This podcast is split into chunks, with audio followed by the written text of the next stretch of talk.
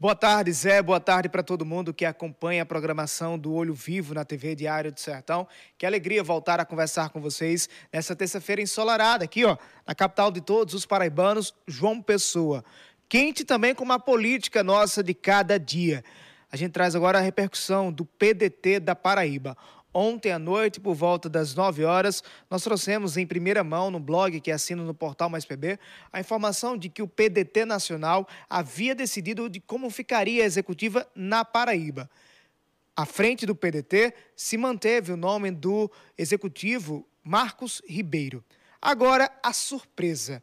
Entre os integrantes do novo diretório da legenda estão nomes de pessoas que são ligadas ao governador João Azevedo. A exemplo da presidente da CEAP, Emília Corrêa Lima, ao prefeito de Cuité, Charles Camaraense, ao secretário de Cultura da Paraíba, Pedro Campos e tantos outros nomes. E por que esses nomes acabam chamando atenção? Porque havia nos bastidores uma guerra fria, digamos assim, uma disputa interna pelo comando do, P, do PDT. De um lado, aliados de João Azevedo. De outro lado, o grupo do prefeito Cícero Lucena, que hoje está no PP. O nome da primeira-dama de João Pessoa, Laura Emília Lucena, chegou inclusive a ser cotado como presidente para presidir o PDT. Com a definição, o PDT se mostra que está mais próximo de João Azevedo do que a Cícero Lucena. E hoje, na Assembleia Legislativa da Paraíba, o presidente da casa, Adriano Galdino, disse que, com a chegada de João Azevedo ou do grupo de João Azevedo ao PDT, o governador dá um recado direto à executiva nacional do PSB. João tem, tem a maneira de ser. João é tranquilo, João é aquela pessoa que tem um tempo dele, que aguarda o momento oportuno é, puro nas suas relações políticas e ele tem a maneira dele de fazer política e dá certo. Isso né? ajuda ou prejudica? Nesse primeiro momento ajuda, mas eu acho que no segundo momento ele vai ter sim um, um, uma pessoa puro sangue para comandar o PDT, uma pessoa da sua inteira confiança, gente que conversa e dialoga com ele todos os dias para que ele possa cada vez então, mais ter um partido protagonista na Paraíba. Então a partir de agora, então, então a partir de agora se o PSB não quiser, João tem também o PDT. A partir de agora, eu acho que o governador João vai querer conviver com os dois partidos.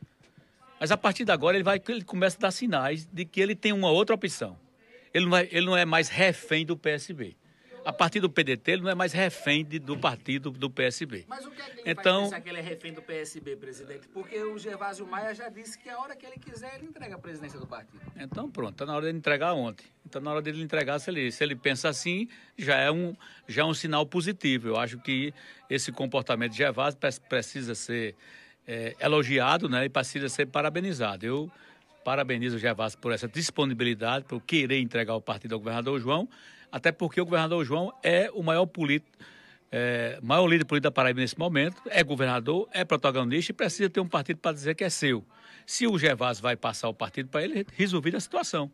Eu acho que o caminho está resolvido. Agora, o, governador que não pode ficar é refém de presidente A, de presidente B de partido, da nacional, enfim.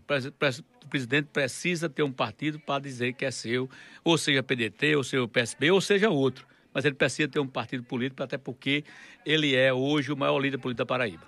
Onde essa novela vai chegar, a gente vai seguir acompanhando. E os desdobramentos você confere hoje, a partir das seis da noite, na Hora H. Um abraço, Zé. Um abraço para todo mundo que acompanha o Olho Vivo.